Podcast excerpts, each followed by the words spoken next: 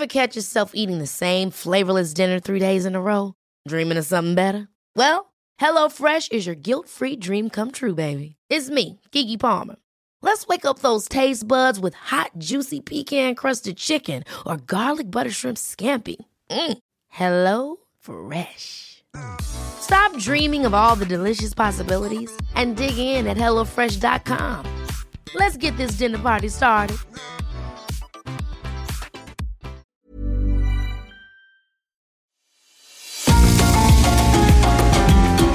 GastroLab es un lugar donde cabemos todos.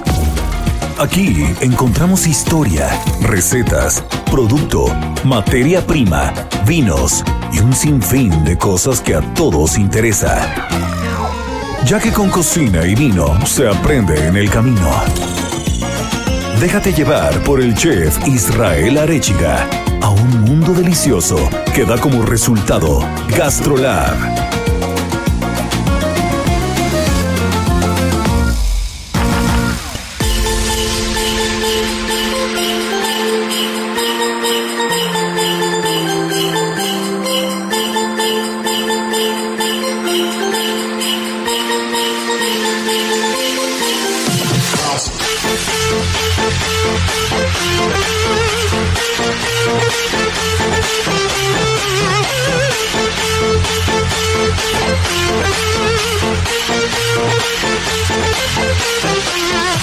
Hola amigos, ¿cómo están? Pues estamos en un programa más de Gastrolab. Ya se nos fue el año, el último programa del año.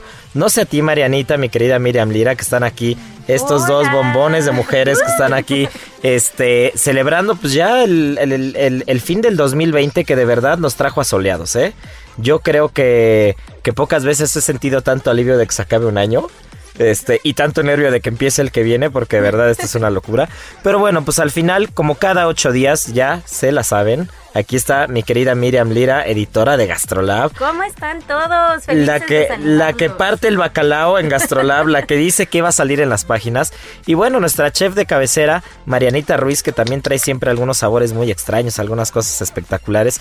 Y bueno, pues el día de hoy estaremos platicando un poquito de todo lo que aconteció en el año. Estaremos hablando de todo lo que salió en Gastrolab desde enero. Estaremos platicando un poquito de los proyectos que se dieron en la pandemia, de los proyectos que tuvieron que cerrar, de las personas que se nos fueron lamentablemente y bueno, pues al final también de algunas aperturas. Y bueno, pues ya, Estoy seguro que van a disfrutar el programa de hoy, el último programa del año. Y pues bueno, no se nos despeguen porque esto va a estar bueno. Ya saben que en Gastrolab siempre traemos buena plática, siempre hay todo alrededor del producto, de la buena mesa, de la buena comida, de la buena cocina, de la gastronomía. Y hoy no va a ser diferente.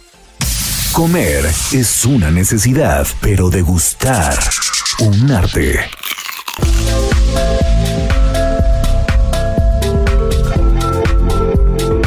Así que bueno, pues mi querida Miriam, ¿cómo empezó el año? A ver, antes de todo este desastre del, del COVID y antes de todo este desastre de la pandemia y todo, ¿cómo empezó el año? Seguro con rosquiza.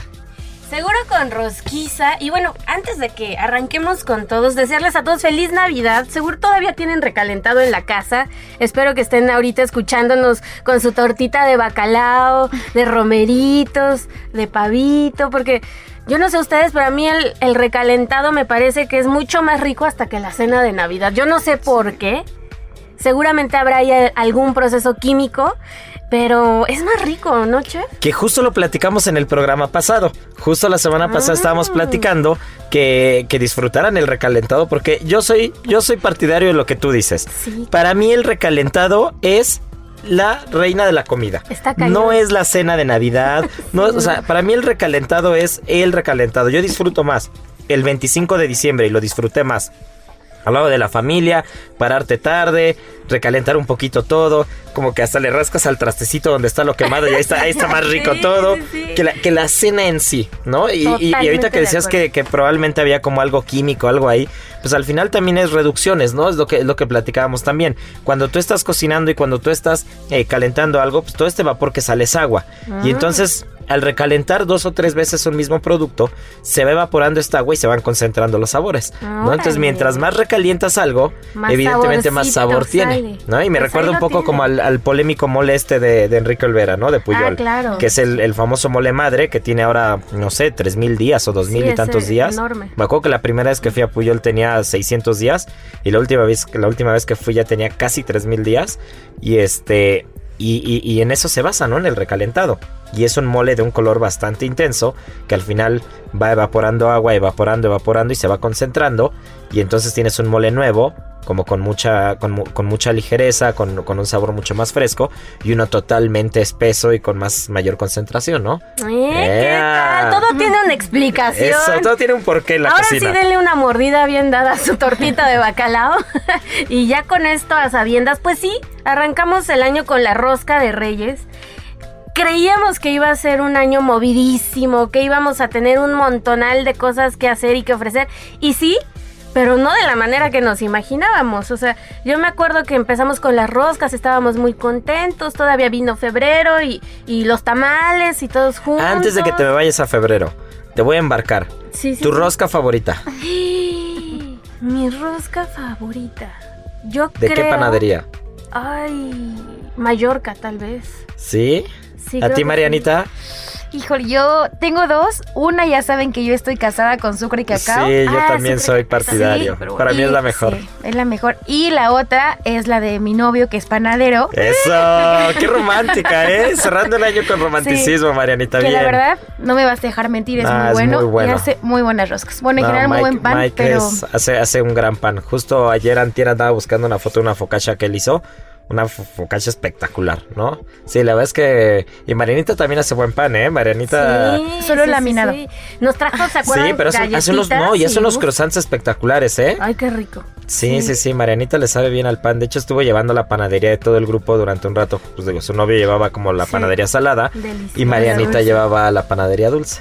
Mm. Eh, es un surgió el estuche de monerías esta mujer. Surgió el amor. y surgió el amor entre el pan. Entre la masa madre. Entre costales de harina, entre costales de harina surgió el amor. Pues Pero- sí, así nos fuimos, pues como gordas en tobogán con todas las roscas. No me acuerdo ni cuántas Y probamos. bien dicho como gordas y como gordos. Pues sí, porque enero porque uno siempre nos llega. quedamos todo el año también. Pero, y pues después la tamaliza, y pues de repente, pues que nos cae este anuncio Nos cae el chahuistle. Enorme de la pandemia. Yo me acuerdo muchísimo el 13 de marzo, que fue el día que, que dijeron todos a sus casas y todos como locos. No, seguramente ustedes también lo recuerdan en casa, qué hicieron exactamente ese día, cómo se fueron de la oficina y todo esto. Y pues de ahí ya no volvimos a trabajar para nada normal en, en, en. Este, en este medio fue para nosotros bien complicado porque imagínense, o sea, nosotros estábamos acostumbrados a venir pues diario a la oficina, hacer hacer un periódico y de repente enfrentarnos al hecho de que pues todos desde casa, sin ver a diseñadores, sin ver a fotógrafos, sin tener a la mano a los entrevistados fue todo un reto. Entonces los primeros meses y las primeras semanas hicimos muchas ilustraciones y nos fue muy bien porque sacamos como toda la parte más artística de los infografistas del Heraldo de México y fue una gozada porque nos hacían dibujos de cocinas, de cómo empezábamos a adaptarnos, para todos era nuevo, entonces era como, pues ya cerró, ¿qué medidas hay, no? Claro. Que ¿Qué quien quiera ver esas ediciones las puede ver en gastrolabweb.com. Sí, sí, sí, ahí están todas. Y este, creo que es muy interesante porque fuimos evolucionando, digamos, con la pandemia. Que aparte creo que una cosa que, que distingue a Gastrolab, y eso no me vas a dejar mentir, Miriam, y, y no porque yo... Este, nu- nunca suena bien esto, ¿no? Pero dices, no porque yo también formé parte del equipo de Gastrolab y todo.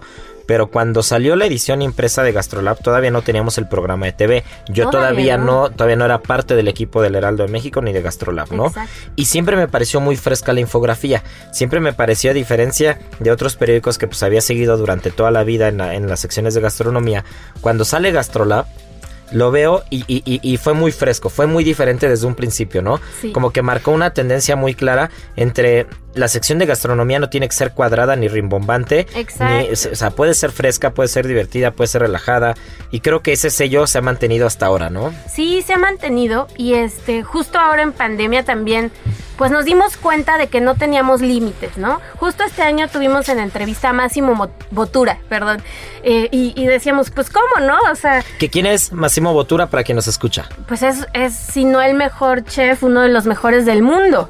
Sí, uno, yo, yo creo que es italiano, el mejor chef en la historia de Italia, Cañón. de un restaurante, un tres estrellas Michelin en Módena llamado Hostería Francescana, ¿no? Y que, que ahora ya no se acostumbra que quien fue el mejor chef del mundo vuelva a participar, ¿no? Antes, sí podías ser el mejor chef del mundo varios años seguidos, ahora no, ahora si ya lo fuiste, ya, ya, Ya. lo fuiste y ahora le toca a otro serlo, ¿no? Que está muy bien. Sí, Massimo creo sí, que ajá, fue, fue no sé si en el 2017 o 2018 el mejor Sí, chef sí, del sí. mundo, ¿no? Así es. Entonces, nos dimos cuenta que no había ese límite. O sea, que podíamos hacer entrevistas por Zoom. Muchas veces como que te clavas como en tu círculo más cercano, en tu país, y dices, no, si no tengo el entrevistado enfrente, no la hago. Y hay muchísimas más posibilidades. Entonces se nos abrió todo un mundo de posibilidades alrededor de nuestras cuatro paredes, literal, porque pues todos estábamos encerrados. Y tuvimos a Máximo, tuvimos a Yuri de Gortari, que nos dio una de las Que en últimas... paz descanse ahora. Sí, una de las últimas entrevistas que dio a medios impresos fue a nosotros. Este fue una, un gran, un gran, un gran privilegio. Ya hablaremos de él un poquito más, Más adelante. adelante. Este, a Ricardo Muñoz Zurita. Este, tuvimos a una cantidad de, de personalidades enormes. Entonces, para nosotros también fue un año de crecimiento porque justo dijimos, pues, ¿qué más hacemos? Y surgió la página web. O sea, cuando tú crees que ya no puedes, este crecer o que te están limitando en todo. Sí, simplemente cuando- salirse del cuadrito, ¿no? Y darte Exacto. cuenta que afuera hay un mundo lleno de posibilidades. Sí. Y ahora la página, o sea, Gastrolab Web es una locura, ¿no? Es una locura. Fíjate que la arrancamos más o menos por ahí de mayo, finales de mayo. Y empezó a tener muchísima actividad, pues porque la gente quería cocinar en casa, quería tener actividades a la mano que, que pudiera estar ahí realizando en familia y con cosas muy sencillas, locales. Que dentro de esas adaptaciones, en Gastrolab, por ejemplo, dejamos de venir a hacer el programa de televisión y empezamos a hacer videos desde nuestras casas Ajá. con cocina sencilla. Y entonces el equipo de Gastrolab de la primera temporada, antes de que cambiáramos al segundo equipo, eh, justo la, la- la premisa era, tenemos que hacer recetas con lo que tienes en la alacena, con lo que tienes en el refrigerador, para que quien lo está viendo pueda abrir su alacena y su refrigerador y no es como que dice, saca un faisán de 3 kilos, ¿no? Sí, no, no, O sea, pues no, nadie va a sacar un, un faisán del refrigerador, ¿no? Sí, Entonces, sí, sí, hacíamos desde arroz con leche, tartita de almendras, o sea, hacíamos este alguna pasta con tomate, ¿no? Que incluso tenía yo la plantita de albahaca y cortaba la planta ahí mientras hacía la receta. O sea, y eso es adaptación. Sí, y estuvo padrísimo porque además, bueno, a mí me encantaron porque te dabas cuenta como del ambiente del chef, ¿no? O sea, es diferente verlo interactuar en su casa, con sus elementos, utilizando incluso otro tipo de lenguaje más casual. Eh, realmente sentías esta cercanía que tanto, sobre todo los primeros meses, tanta falta nos hizo, como de sentirte apapachado, Sí, cuidado. cuidado. Entonces eso estuvo muy muy padre y yo me acuerdo que de repente tú decías, y saque la latita de no sé qué, y era como Sí, muy sencillo. y- derribas el mito, ¿no? Que, que Mariana no me dejará mentir y ahorita nos diré ella cómo, cómo es en su casa. Pero de verdad, eh, la gente cree a veces que, que le- quienes nos dedicamos a la cocina, llegamos a casa y sacamos este el termocirculador para meter un foie gras a 82 grados y poder cenar este un pan de campiña con foie gras y gel de este de champán y, Y no y no, pasa, no funciona no así. pasa. Abres el refri y tienes una leche que lleva cuatro meses en el refri, ¿no? Entonces, ¿o no, Marianita? Así Cuéntanos, Marianita, ¿tú A qué ver. tienes en tu refri? Ya, de verdad. Tengo leche, jugos, un paquete de tortillas, queso y jamón. Y con Y eso. ya, Es con lo eso que hay. sobrevivimos. Bueno, a mí no, no me dejará mentir mi novia, pero debo tener ahorita ocho piezas de manzanas que si llevan cuatro meses en el refri, se me hace poco. Y siguen buenas. Aparte las manzanas aguantan cañón en el refri, ¿no? Pero de verdad, o sea, compro leche con cuatro meses de caducidad y a veces la tiro. ¿no? Porque Es- además, o sea, ya verdad. habíamos platicado que los chefs, su, su periodo como más fuerte de chamba, pues también son las fiestas. Sí, Entonces- al revés. Todo el mundo creíamos que en el refri tienen el bacalao que acaban de preparar y, y lo que sobró del pavito nada y triste más realidad. alejado, nada más alejado de la realidad. las, las, las sopas instantáneas son este Híjole, son infaltables en las alacenas de los cocineros. Oigan, y de ahí todo un este una polémica, ¿no? Porque todo el mundo es como de te ve feito si sacas la. Ay, iba ya a decir la marca, la sopa instantánea.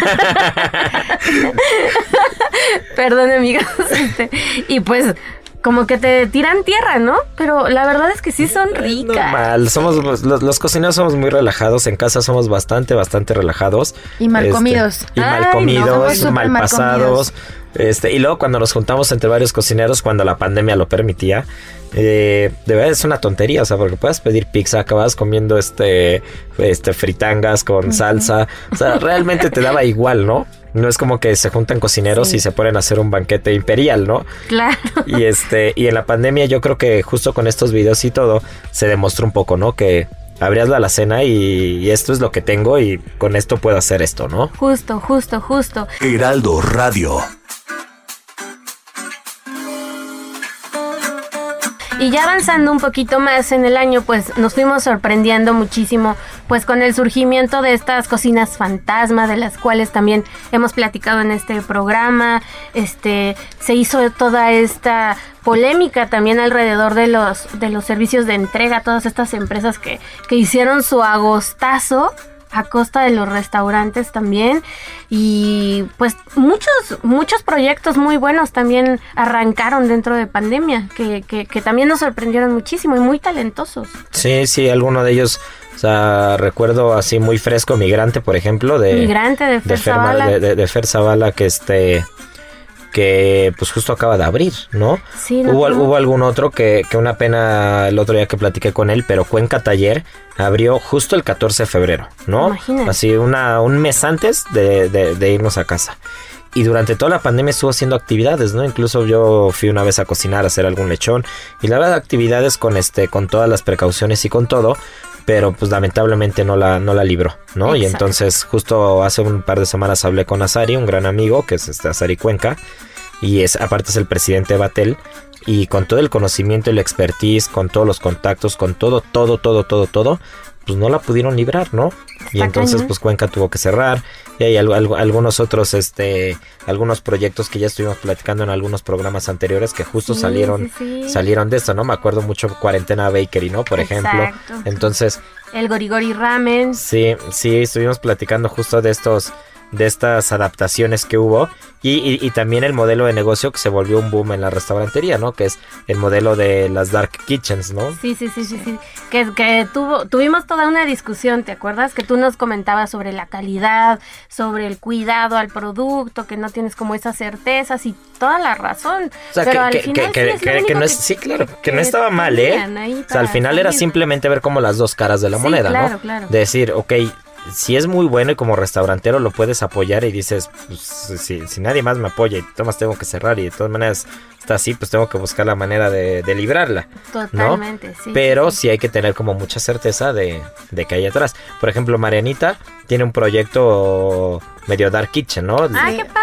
A ver, cuéntanos ese. Sí, se llama Sweet and Salty y nos dedicamos básicamente a hacer cosas dulces, pan, pasteles y sobre todo donas de estas glaseadas súper gordas con Ay, chocolates esos con avellana, folletín y esas Uy, ya cosas. veo que a mi querido Alberto, ahí, Sí, no, que ya. este, que para quien no sabe, Alberto es el productor y es este el que marca, el que parte el pastel aquí y este y ya trae cara de antojo. Marianita, vas a tener Sí. que mandarle una dotación de donas. Por a- supuesto que a mi sí, ahora Alberto. para enero ya estamos teniendo la preventa de las roscas. La preventa. Preventa, Ah, ya tenemos o sea, ya que, o sea, siento, siento como si estuviera comprando un departamento así de. no, es que de verdad- 2021 con todo. Sí, sí, sí. El año, eh, bueno, más bien este año no sab, o sea, cuánto trabajo te- tuvimos el 6. Pero que iba, regresaba, entregaba más pedidos y ya teníamos todos completos y nos marcaban y oye, no, no tienes para mandarme ahorita, regresé, le llevé a las coordinadoras de Ituarte, les llevé a, es más, hasta los ballets parking del restaurante les vendí roscas, señores. Eso Eso. quiere decir que Entonces, están que están deliciosas. muy buenas. De verdad, tomen en cuenta ese tipo de cosas. Búsquenos en Instagram arroba sweetandsalty.mx, hagan sus pedidos, les garantizo que les van a gustar. Ahorita mismo, pero Eso, ahorita eso, hacemos bien, el comercial, el No, pues comercial. hay que aprovechar, oye. Sí. Y yo me acuerdo también, ya más hacia julio, fue el 2 de julio que todos los restaurantes pudieron volver a abrir. Sí. Y qué día, ¿eh? Qué día, porque ese día yo dije, me voy a lanzar al Zócalo, bueno, al centro, al centro histórico de la Ciudad de México, este, para ver qué pasa, ¿no? Y para mí fue súper emotivo porque caminando entre las calles, todos los meseros, este, incluso chefs, todo el mundo estaba invitando a la gente a entrar. Porque pues imagínense tanto tiempo cerrados, muchos de ellos, por ejemplo, la pagoda eh, o el café el popular, estuvieron a un pelito de no volver a ¿no? abrir. Y son restaurantes que tienen en el, en el centro más de 30, 40 años. o Sí, sea, caso como lo que pasó con Sir Winston Churchill, ¿no? Exacto, que ya no la libraron, ¿no? Y estaban en la calle y gritaban, pásele, les vamos a hacer la- el mejor desayuno, aquí está la mejor comida.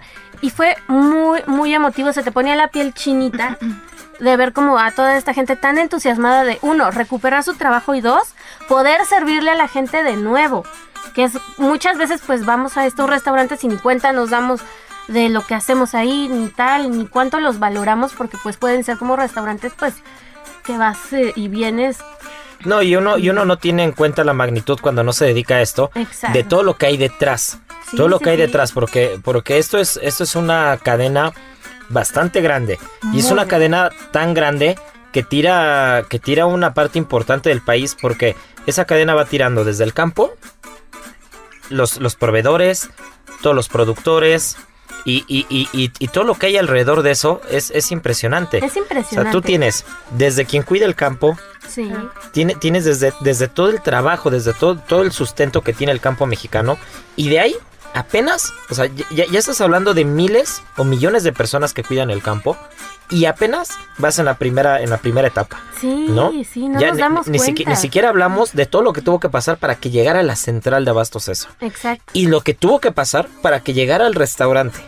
Y todas las manos que intervienen y todas las personas que intervienen en el restaurante para recibir eso y solo para entregar un plato terminado.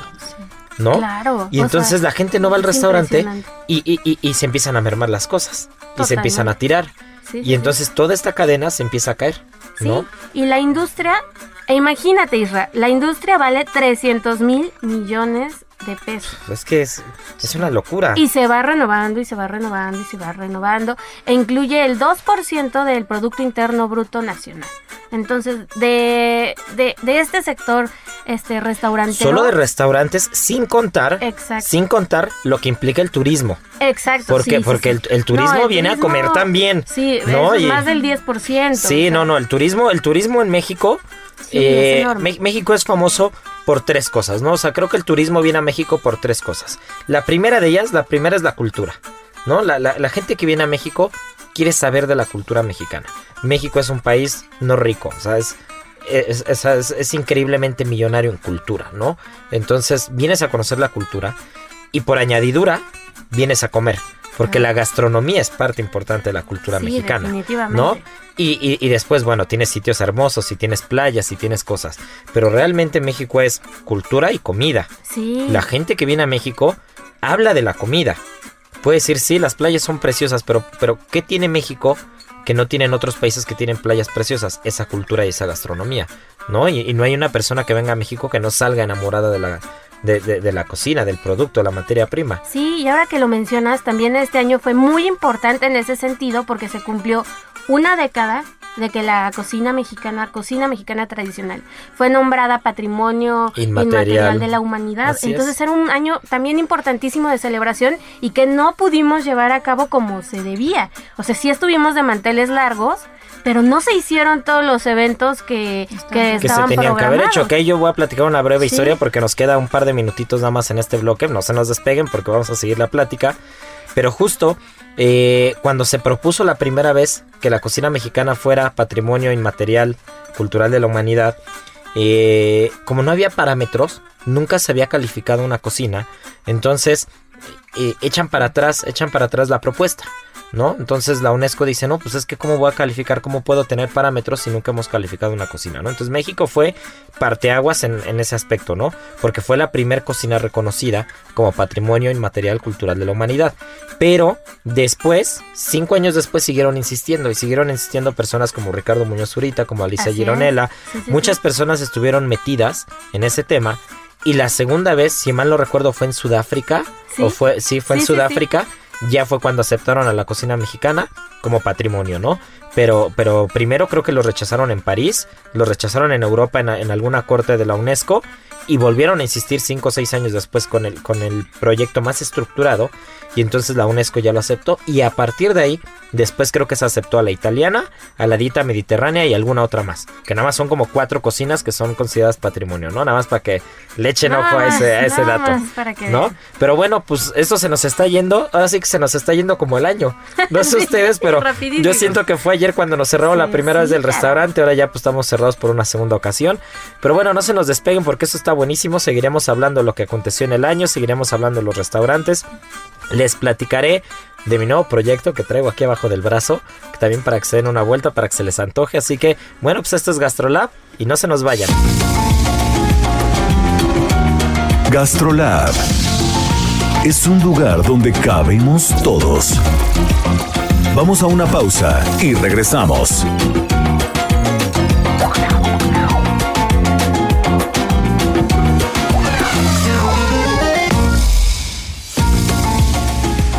Gastrolab, estamos de regreso.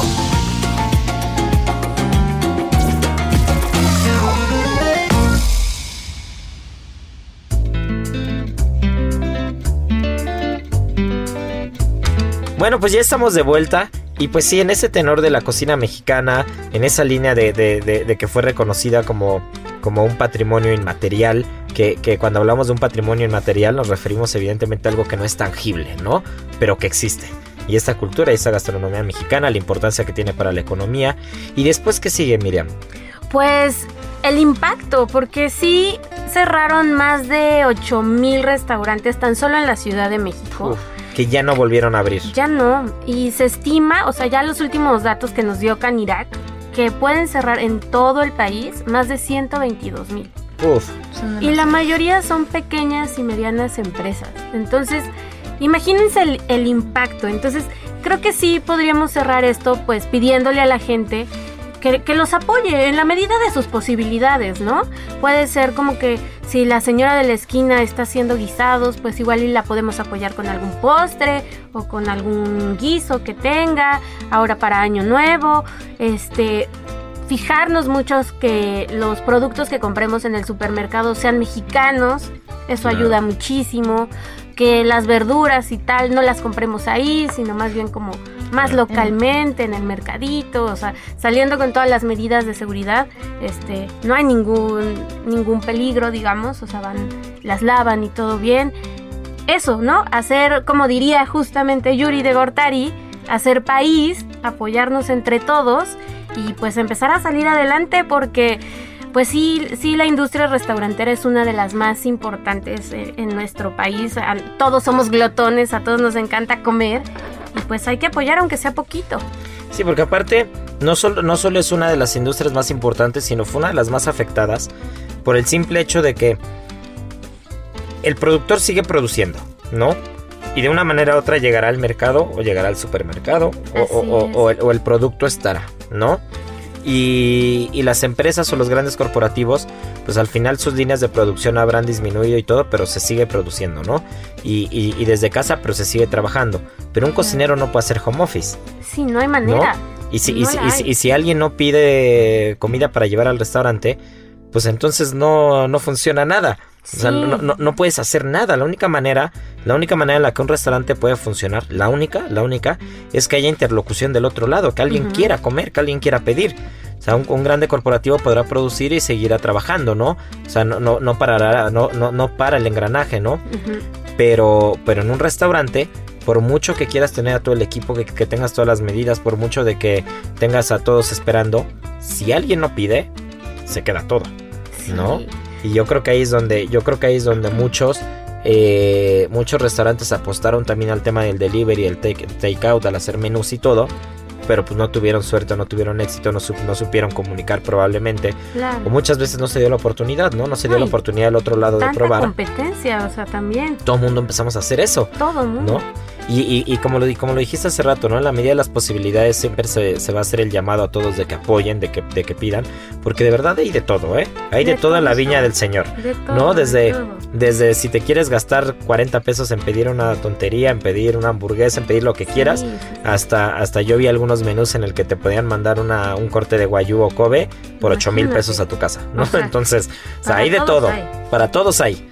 ¿No? Entonces siempre, siempre hay que apoyar, apoyar el consumo del producto mexicano, el campo mexicano y en la medida de lo posible, pues hacer pedidos a los restaurantes que, que al final pues no pueden hacer home office. Sí, tienen que esperar. Sí, sí, Y justo, justo eso, ¿no? Este, puede ser desde cositas chiquititas hasta el gran banquete. Pero cuéntanos tú ahora de, del, del proyectazo que traes y de todo lo que están preparando. Pues sí, mira, justo nos, nos dejamos ir, como ya lo dijiste al principio, como gordas en tobogán.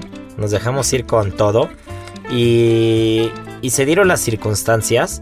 Son de, esos, son de esas oportunidades, de esos proyectos que, este, que no, no, nos sentimos mal en ningún momento, porque el proyecto ya no estaba funcionando desde el año anterior, que los anteriores dueños ¿no? de, ese, de, ese, de ese negocio. Entonces, se ve que el restaurante ya desde que empezó, desde que empezó el 2020 ya lo querían traspasar, como que ya no, ya no, ya no estaban muy contentos con él. Se cruza el tema de la pandemia, ya fue como el último clavo ahí en el ataúd y este y agarramos el local. El local está ubicado en Monte Everest 635 en, en las Domas de Chapultepec. Se llama? Y se llama Ceru, que ya saben que Ceru es la marca de la casa, pero este en lugar de San Ángel, pues ahora nos vamos a las Domas de Chapultepec. Y y justo planeamos el restaurante pensado en la nueva normalidad, ¿no? Esto, se, esto hablamos en tema de diseño, en tema de arquitectura.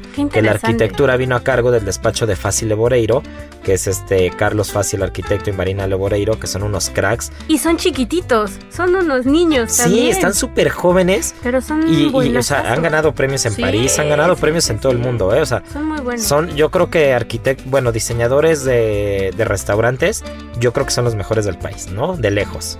Y esto que mencionas de elaborar todo un diseño pensando en la pandemia, habla de una visión hacia el futuro, porque pues ya nos va a acompañar para siempre este virus. Y si no es este virus, al menos estas prácticas, ¿eh? Claro. O sea, es, eh, ya el gel antibacterial no nos los quita nada. Claro, y, y, el buscar espacios y el buscar, el buscar privacidad. O sea, ya no, ya no, ya no va a volver a ser igual esto, ¿no? Más allá de si te vacunas, más allá de si lo que sea. O sea, ya vas a estar, ya vas a estar como preocupado esperando el siguiente virus, ¿no? Entonces, yo creo que vamos a ser una generación que quedó marcada, evidentemente, por esta pandemia. Y que las prácticas de seguridad, de salud y todo se van a volver mucho más firmes, cosa que es buena porque, porque levanta mucho como el estándar de, limpieza y el estándar eh, de cuidados en un restaurante o en cualquier sector, ¿no? Pero volviendo al tema, pues eh, fuimos conscientes de eso y dijimos, bueno, por mucho de que la pandemia pueda acabar rápido o pueda acabar muy lento, por mucho que haya una vacuna, no haya una vacuna, pues queremos que la nueva normalidad llegue un poco para quedarse, ¿no? Entonces se diseña el restaurante y se hace una especie de privados en la terraza. Entonces tú estás al aire libre, pero mientras estás al aire libre estás en tu, en tu privadito.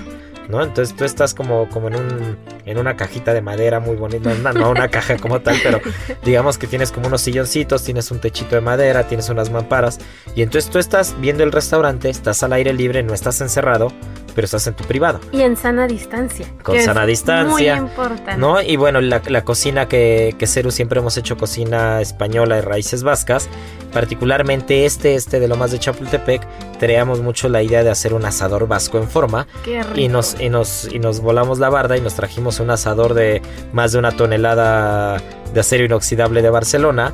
90 días, 90 días en barco el asador. Y es, es un asador específicamente diseñado para hacer pescados. ¿no? Entonces es un asador de pescados a las brasas y este y es, es digamos la manera muy típica en la que se hacen los pescados en, el norte de España, en País Vasco particularmente y si ya nos ponemos así muy muy exigentes en la zona de Guetaria, ¿no? Que es un puerto pesquero que este que es una delicia. Marianita estuvo ahí, estuviste ahí el año, este año. Este año. Este año estuviste empezando el año. Ándale. Sí, Marianita anduvo de viaje. y a ver, cuéntanos cómo es Guetaria. Y ahorita les sigo platicando las delicias de Ceru, pero a ver, ¿qué, ¿Qué, qué, qué, qué viste? ¿Qué te sorprendió? ¿Qué hay? Hoy todo. Desde que entras al pueblo te encuentras como del lado derecho el mar y viene solamente, es como una rejita y de ahí te recibe como una lancha que dice Guetaria. Y en- justo atrás de eso está... Ay, se me fue el nombre del El restaurante. Cano Está el Cano, que es de los mejores. tiene una estrella Michelin. Y de ahí ya son como callejoncitas, pero hace cuenta que, bueno, ahí me tocó justo antes de la pandemia.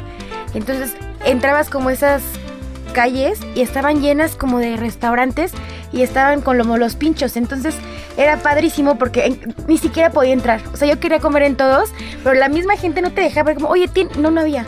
De verdad, llegué y dije, eh, fuimos, le dije, no quiero comer hasta llegar a Guetaria porque tengo que atascarme a Guetaria.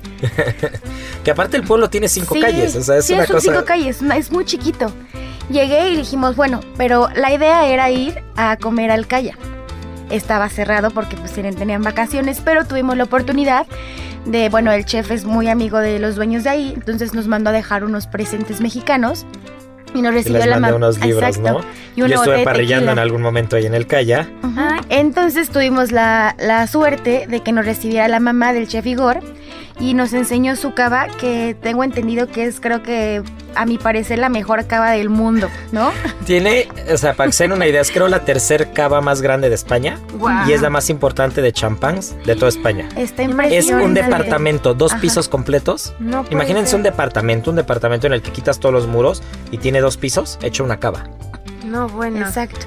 Y no, eso no es lo más impre- impresionante. Al lado tienen otro departamento, como con unas piletas, ¿qué me dirán? De 5 por 3 metros, que están conectadas por, como por tubería al mar Al mar. directamente. Entonces todos los días les llevan la pesca y están con agua del mar. Entonces pides Qué algo en el... Ajá. delicia. pides así como de quiero un rodaballo, van y sacan tu rodaballo y de ahí al hosper. Eso es frescura, amigos. Sí. Está Eso es impresionante. Pues tampoco Sí. encontramos reserva ahí. Porque estaba cerrado. Y de ahí, so- y bueno, el punto es que terminamos justo ya hasta abajo, como muy pegado al muelle, se podría Ajá. decir. Un restaurante, esos que tenían como unas mesas, lo que aquí sería como de corona, de la cerveza, esas de plástico, Sí, sí, sí, sí, sí. con unos manteles de esos tejidos como de colores. Dijimos, pues es mi modelo que dije, seguro está buenísimo. No saben lo que comí. Nos subimos un rodaballo. Éramos solo dos personas, ¿eh? Un rodaballo, unos eh, chipirones pelayo. Que y son un- unos calamares pequeños encebollados. Exacto. Y un chuletón de vaca vieja de kilo 200. Entre dos. Entre dos. No, es que yo se los dije. Me tengo que, tengo que salir reventando aquí. Y claro, una panchineta Uf, y otro postre que la verdad no me acuerdo que seguro. goshua, alguna Ay, cosa qué ahí. rico. No lo recuerdo, seguro no me gustó tanto porque no lo recuerdo. Así, eso es Guetaria. Com- bueno, comer, comer, tomar, caminar, es como mucha risa, como es como este ambiente muy de amigos. Sí, aparte e- es, es un pueblo tan pintoresco y tan, tan bonito que la gente es totalmente cálida, ¿no? Este, muchas veces nos, nos quejamos de que en Europa la gente no es tan cálida como Latinoamérica, pero ese pueblo de verdad, o sea, me- me- me- yo llegué a parrillar ahí, a aprender a la parrilla y la parrilla está en la calle. Entonces Ajá. la gente pasa y tú estás pasando los pescados del restaurante, tú estás en la calle, ¿no? Entonces la gente llega, se asoma, toma fotos y todo. Yo llevaba tres días aprendiendo a parrillar, aprendiendo. Y ya pasaba gente del pueblo y me decía, mexicano. Y me Mi saludaba. vida. ¿No? Así, mexicano, ¿cómo estás? ¿No? Yo no sabía ni quién era. Ya eras ¿no? parte del pueblo. O sea, ya era parte del pueblo. Y, ten- y tienen un bar de tapas este, llamado Tasco.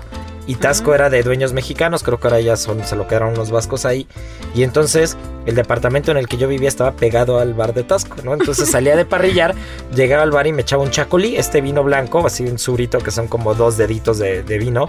Y bueno, o sea, al segundo día que fui, ya era así de, no, aquí los mexicanos no pagan, son nuestros amigos. ¿Cómo? Así, así, así, no, no, no, o sea, un pueblo que te recibe con los brazos abiertos. ¿no? Definitivamente. Y es que así pasa, ¿no? O sea, te vas a cualquier otro lado y encuentras la hermandad mexicana a donde quiera a que todo, vayas. a todo lo que da, Sí. ¿no? Y, y bueno, son grandes amigos, la familia Regui, que es Igor, este y Lidia, su esposa, son los que llevan el Calla, y Aitor, el primo, es el que lleva el Cano, el que tiene la estrella Michelin. Yo la verdad es que, que- que siempre va a preferir el Calla, este es como un tema más, más romántico, no tiene estrella Michelin, pero debería tener tres, y este, y bueno, al final, haciendo un poco el homenaje a ese tipo de cocina, y ese asador y ese pueblo, pues en Cerulomas eh, traemos este asador justo especial para hacer esos pescados. y, la línea del restaurante se va sobre, sobre dos partes, ¿no? Una son los pescados enteros a las brasas, un rodaballo, este que para quien no conoce el rodaballo es un pescado plano, feo, feo, feo, que no se puede imaginar lo feo que es, pero no se puede imaginar lo rico que es el pescado. Sí, pero así sabe. Sí, es una delicia. Comerte un rodaballo, incluso producto mexicano, ¿no? Un buen rocot de ensenada, un buen guachinango del Golfo, este lubina rayada. O sea, puedes ir a comer pescado completo a las brasas, con refrito de ajo y un poquito de vinagre sidra, de verdad es una delicia. O puedes comer arroces. ¿No? Y te puedes comer un buen arroz al horno de carbón, puedes comerte un arroz meloso de mariscos, un arroz de riba y un arroz de solomillo. Entonces, a diferencia de Ceru San Ángel, que Ceru San Ángel es, un, es, de un corte más tradicional, Ceru San Ángel, que está en Avenida Revolución 1547. También visita. Este, en San Ángel. Eh, es para ir a comer unos callos a la madrileña, unas albóndigas, unos chipirones en su tinta, una tortilla de papa, cosas más tradicionales, ¿no? Unas papas bravas. Y en Ceru más nos vamos sobre el producto. ¿No? Entonces ya no están de guiso, no están de cuchara. Ahí es irte a comer un pescado al asador, es irte a comer un buen arroz, comerte unas buenas croquetas con jamón ibérico. O sea, realmente es una experiencia, es una experiencia gastronómica que, estoy seguro que quien vaya, que nos acompañe, va a disfrutar. Y pues ahorita nos volvieron a echar para atrás, así que estamos con delivery, takeout. Este, ahí están los menús en la página. Es www.grupoceru.com y ahí están las, los, los, menús de ambos restaurantes, tanto de San Ángel como de Lomas. Y pues échense un, telefonazo para que prueben un poco lo que hacemos, ¿no? Y ya con todo este contexto que nos han dado, este, pues cómo no, o sea, se antoja de inmediato, ¿no? O sea, con todo este aprendizaje que tuvieron por allá, pues imagínate, cómo no vamos a querer ir a probar todo lo que tiene Cerulomas y tener también muy en claro que son dos restaurantes que si bien tienen el mismo nombre, sí tienen platillos muy diferentes. Muy diferentes entre sí. Para que no se confundan y vayan a uno pensando que van a encontrar lo del otro. claro, digo, habrá cosas que se comparten que, no puedes obviar. Unas croquetitas de jamón tienen que estar en ambos lugares, por ejemplo. Pero sí son como dos cortes diferentes, ¿no?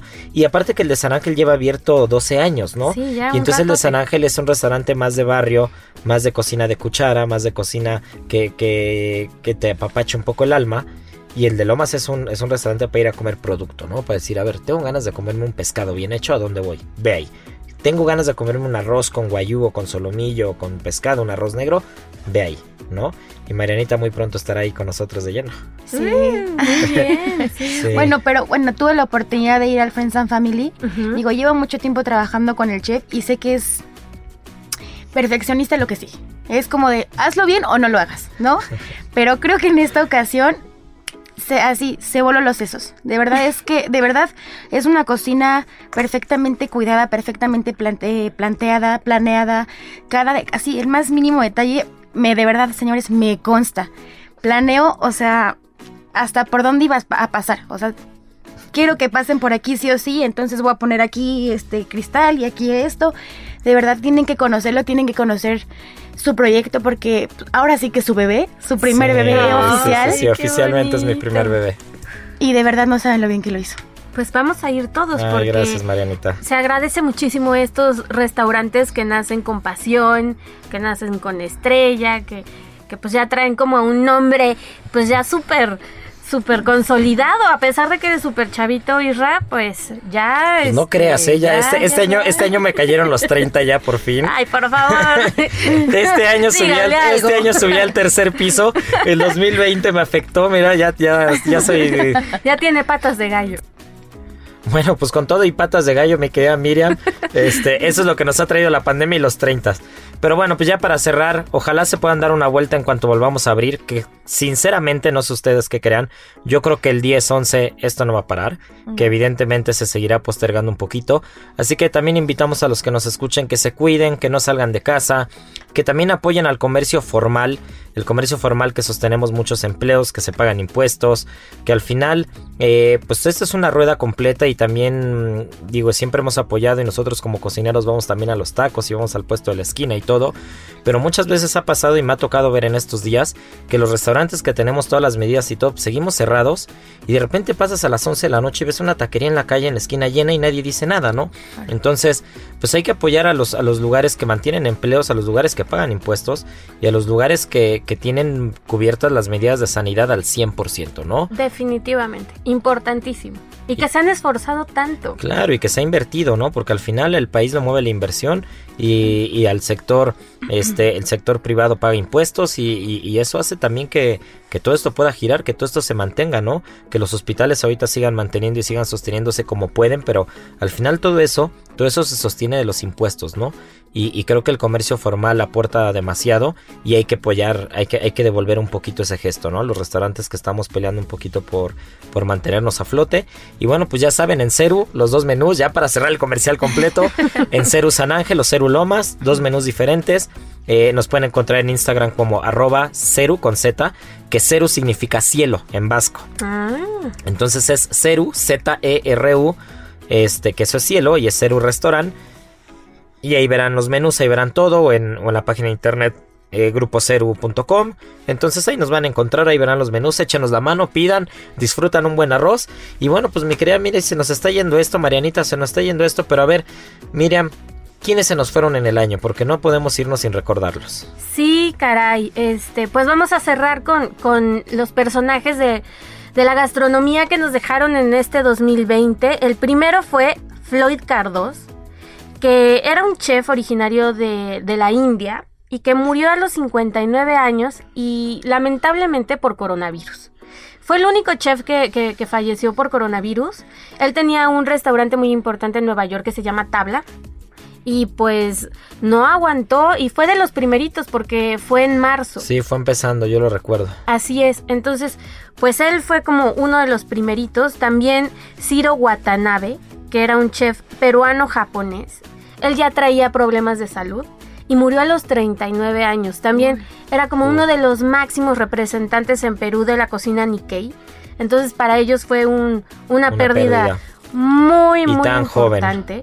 En México el queridísimo Alejandro Heredia. Uy, una institución de la Hacienda de los Morales. Así es. Una institución el señor. Así es. Él se fue en octubre, tenía 77 años al momento de su muerte y pues deja un legado enorme, como bien tú dices, en la Hacienda de los Morales. ¿Quién no ha ido a un evento y el servicio siempre impecable de 10? Él también nos dejó y bueno, pues el último que fue pues ya casi cerrando el año, el 8 de diciembre, Yuri de Gortari decidió partir ya de este de este terreno material y pues nos dejó a todos tristísimos porque Yuri es una institución dentro de la sí, yo creo que, que, el máximo exponente masculino de la cocina tradicional mexicana. Así es, ¿no? y no podíamos dejar de mencionarlo, de recordarlo, de rendirle homenaje porque junto con Edmundo Escamilla, con quien hizo el Esgamex, esta escuela que, que enseñaba prácticas muy tradicionales desde cómo agarrar el metate, de cómo utilizar el petate, de los instrumentos, de los productos que, algunos ya estaban muy, muy olvidados, pues los trajo. Y, platos, y platos que, no te imaginabas, ¿no? Yo recuerdo que de las últimas cosas que probé, que tuve fortuna de probar de él el año pasado, probé un, probé un taquito de un guisado que era originario de Chimalhuacán, imagínate, ¿no? Entonces yo nunca me hubiera imaginado. Y un plato típico de Chimalhuacán, hizo un taquito de eso, después hizo unos tacos con flor de Jamaica. O sea, realmente tenía cocina tradicional, tradicional, tradicional mexicana. Y la manera en la que contaba las cosas. Uno se quedaba con la boca abierta porque era pausado, pero tenía las palabras exactas y contaba historias. Y justo eso nos hace mucha falta de repente, ¿no? Como retomar las vivencias, este, pues toda esta tradición oral. Sí, tal cual, que muchas veces no encontramos en los libros, pero cuando alguien te lo cuenta, híjole, se te queda grabado y, lo traes por siempre, ¿no? Incluso su imagen era imponente. Pues ya lo recordaremos, ya lo recordaremos. Y este, pues nada, se nos está yendo el programa. Eh, por mi parte, pues desearles a todos una, una feliz Navidad que ya pasó, un próspero año nuevo, que estoy seguro que el 2021 será mucho mejor que este año que se nos, que se nos está yendo afortunadamente. Sí, y, y, que sigan escuchándonos, ¿no? Agradecerles porque pues este proyecto lo retomamos nosotros hace cuatro o cinco meses y, estamos encantados de que nos estén escuchando, de que nos estén siguiendo, de sus respuestas. Estamos encantados de toda la retroalimentación, de todos los comentarios, tanto buenos como, como esas críticas constructivas que siempre vamos a recibir con los brazos abiertos. El 2021 traeremos más noticias, traeremos más historias, traeremos más productos, hablaremos de nuevos proyectos y pues bueno, muchas muchas gracias por seguirnos. Marianita, no sé si quieras este, decir algo. Venga. Sí, muchas gracias por dejarnos entrar a sus casas cada fin de semana. Estamos muy contentos de estar con ustedes. Eh, no bajen la guardia, síganse cuidando, cuiden a los suyos, no salgan por favor, apoyen al sector restaurantero. Ya pasó Navidad, pero espero hayan tenido una Navidad excelente, acompañado de, las, personas que están en su casa. Y pues nada, eh, feliz año nuevo. Eh, y aquí, pues nos seguiremos viendo, bueno, más bien, nos seguiremos oyendo en Gastrolab. Y mi querida Miri. Pues igual, este, desearles lo mejor a todos los que nos escuchan. Este, recordarles que cocinen en casa, que la pasen en familia. Es uno de los actos más bonitos que tiene esta humanidad, compartir la mesa. Feliz año nuevo. Heraldo Radio. Y bueno, pues no nos podíamos ir, no podíamos acabar el año sin la última adivinanza. De verdad, muchas felicidades y muchas gracias a todo el mundo que nos ha contestado, a todos los que nos mandan sus respuestas. La ganadora de la adivinanza pasada fue Fadi Montelongo. La respuesta era el ponche, así que bien, bien ahí. Y, bueno, pues la de este, la de este día es regalada. Ese es mi regalo de Navidad, Año Nuevo y todo. Este, ya le haré llegar a Fabiola su regalo, eso, eso seguro. Pero este la adivinanza es, facilísima, ¿eh? Si, a la primera no la atinan, este, ya no hay manera. Soy una fruta pequeñita, redondita, que vengo en racimos. Ya, regalada. Me tienen que comer 12 veces para que el año no se me atore. Y seguramente en el 2020 nadie me comió o, se me o me atoré con todos porque de verdad el 2020 fue un desastre. Eh, se hace una bebida espectacular conmigo, una bebida espectacular, tengo muchos tipos y de verdad sin mí el mundo no sería igual de rico y feliz. Así que bueno, pues ya saben, esta es la adivinanza, el regalo de fin de año. Muchas gracias a todos los que nos escucharon y como cada semana lo decimos y más ahora, no puede ser diferente, tripa vacía, corazón, sin, alegría. Aquí concluye otra emisión más de GastroLab el lugar donde cabemos todos. Esta es una producción de Heraldo Media Group.